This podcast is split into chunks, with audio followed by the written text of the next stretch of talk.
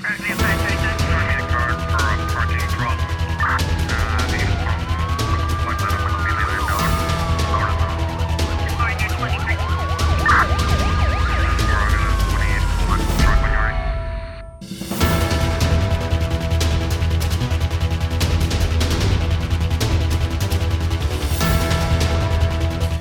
A Polícia Judiciária procedeu ontem à queima dos cerca de 5 toneladas e meia de cocaína apreendidas numa mega operação realizada em alto mar com o apoio da Marinha norte-americana. A droga foi queimada no aterro municipal da praia, eh, nos arredores da eh, cidade, sob fortes medidas de segurança e após um processo de contagem e certificação pelas autoridades judiciárias que se prolongou por toda a manhã da terça-feira. A droga foi apreendida numa operação realizada no dia 1 de abril e foram detidos cinco brasileiros e dois montenegrinos eh, que estão em prisão preventiva. A droga apreendida estava avaliada em 350 milhões de dólares. O, uh, o paradeiro do navio uh, de pesca com bandeira do Brasil, alvo das buscas, continua por esclarecer por parte das autoridades envolvidas na uh, operação. A interseção do navio foi feita no dia 1 de abril, a 503 milhas náuticas a nordeste do Porto da Praia, onde a droga apreendida e os detidos chegaram cinco dias depois.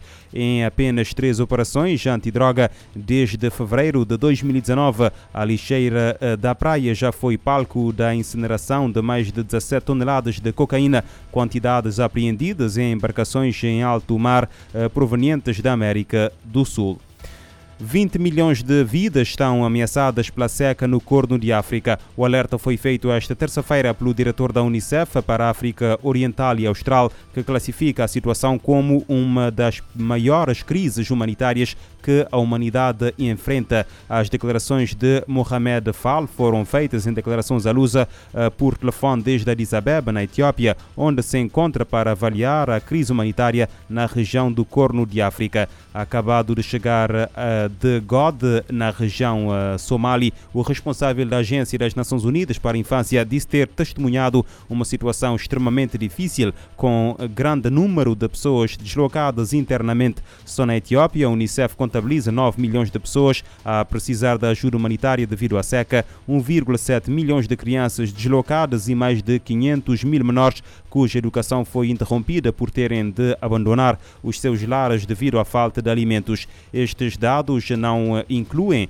os deslocados da guerra na região etíope do Tigray. Ainda no Corno de África, uma região afetada pela seca há mais de quatro décadas, mas onde nos últimos três anos registaram as piores condições de sempre, a Unicef contabiliza 7,5 milhões de pessoas afetadas pela seca na Somália e mais de 4 milhões no Quênia. O responsável alerta que, além da falta de água e de alimentos, a seca está a provocar surtos de doenças, eh, contabilizando milhares de casos de sarampo nas regiões de fronteira, um surto de febre amarela e ameaça da cólera devido à falta de água e à qualidade da água potável.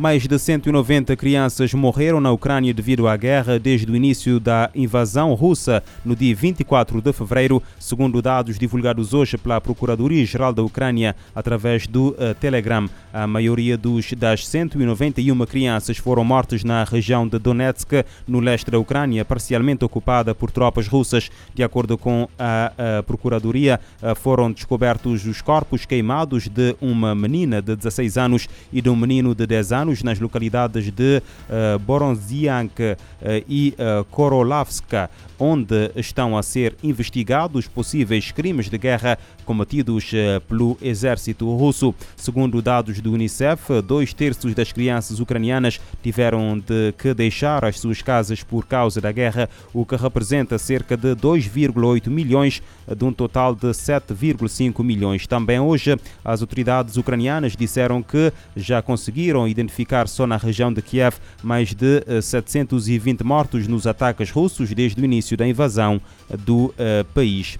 E a polícia australiana acusou um homem de mais de 400 crimes de pedofilia por filmar, abusar sexualmente e violar 24 crianças com menos de 13 anos e possuir material de exploração eh, infantil. O anúncio foi feito hoje pelas autoridades. O homem de 47 anos, residente no sudeste do país, cometeu os crimes entre 2015 e 2021 e será presente a Tribunal de Magistrados na sexta-feira da próxima semana. A Polícia Regional da Austrália Ocidental disse ter encontrado cerca de 3,8 milhões de vídeos e imagens relacionados com a exploração infantil em múltiplos dispositivos pertencentes ao acusado, alguns dos quais alegadamente mostraram os abusos que cometeu, de acordo com um comunicado. As 403 acusações contra o homem não identificado incluem 44 por penetração de uma criança menor de 13 anos, 98 por registro uh, indecente de uma criança menor de 13 anos e 240 por tratamento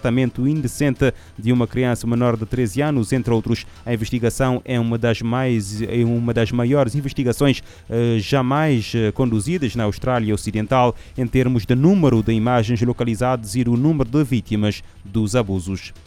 Quase cinco anos após o primeiro ataque terrorista no norte de Moçambique, o reforço da resposta foi tema de um encontro de especialistas do país, de Portugal e das Nações Unidas. O encontro em Lisboa reuniu autoridades judiciais e polícias para reafirmar o compromisso em cooperar no combate ao terrorismo para travar o crime organizado em território moçambicano. O chefe do escritório das Nações Unidas sobre Drogas e Crime em Moçambique, Marco Teixeira, falou à ONU News sobre a iniciativa. As políticas públicas de Moçambique são o nosso marco de cooperação que, de alguma forma, orientam o roteiro de Maputo, as prioridades estratégicas e permitem também ao NODC trabalhar no quadro também da sua cooperação multilateral com as instituições nacionais cooperação com a República de Moçambique é baseada na confiança mútua, no alinhamento de esforços e, acima de tudo, estarmos em conjunto a encontrar soluções para desafios que são de Moçambique, mas também de outras instituições e de outros países pelo mundo para enfrentar o terrorismo, crime organizado e o tráfico ilícito de drogas. Moçambique registrou o primeiro ataque terrorista em princípios de outubro de 2017 em Mocimbo da Praia, uma cidade portuária da província de Cabo Delgado, no extremo norte. Há um ano ocorreu o ataque à cidade de Palma. A recuperação inclui elementos das Forças Armadas e, outro, e outras tropas aliadas que combatem terroristas supostamente ligados ao Estado Islâmico do Iraque e do Levante. A África precisa continuar na direção do desenvolvimento, construindo pontes e estradas, mas ao mesmo tempo investindo na digitalização das suas instituições para avançar na recuperação da Covid-19 e olhar para o futuro. A declaração é da conselheira do secretário-geral da ONU sobre a África, Cristina Duarte. Sem considerar uh, uh, esses ativos intangíveis, entende que uh, será impossível cumprir os objetivos de desenvolvimento sustentável. A ex-ministra das Finanças de Cabo Verde foi entrevistada uh, pela ONU News. É importante estradas, é importante construir estradas, pontes, mas também é importante colocar as instituições certas, uh, dimensionadas, estruturadas, porque dificilmente conseguiremos implementar os 17 Objetivos Sustentáveis do Desenvolvimento se não prestarmos atenção aos ativos intangíveis. Eu estou a falar de instituições. Ora, quando falamos de instituições em África e o papel que as instituições devem desempenhar, uh, digamos, neste, neste construir pós-Covid-19, a digitização uh, é, de facto, uh, eu diria, a fruta, a fruta que está madura na árvore, a fruta que permitirá o policymaking permitirá a governança em África dar saltos qualitativos enormes. Por exemplo, a digitalização das administrações públicas, de forma integrada, de A a Z. Durante a entrevista à ONU News, a conselheira do secretário-geral da ONU, a cabo-verdiana Cristina Duarte, também citou a oportunidade que o continente tem agora de produzir vacinas contra a Covid-19. Para a responsável, este momento pode ser aproveitado para solucionar ainda o grande déficit do setor farmacêutico no país e outros problemas. Segundo Cristina Duarte, as soluções para os desafios africanos estão dentro do próprio continente.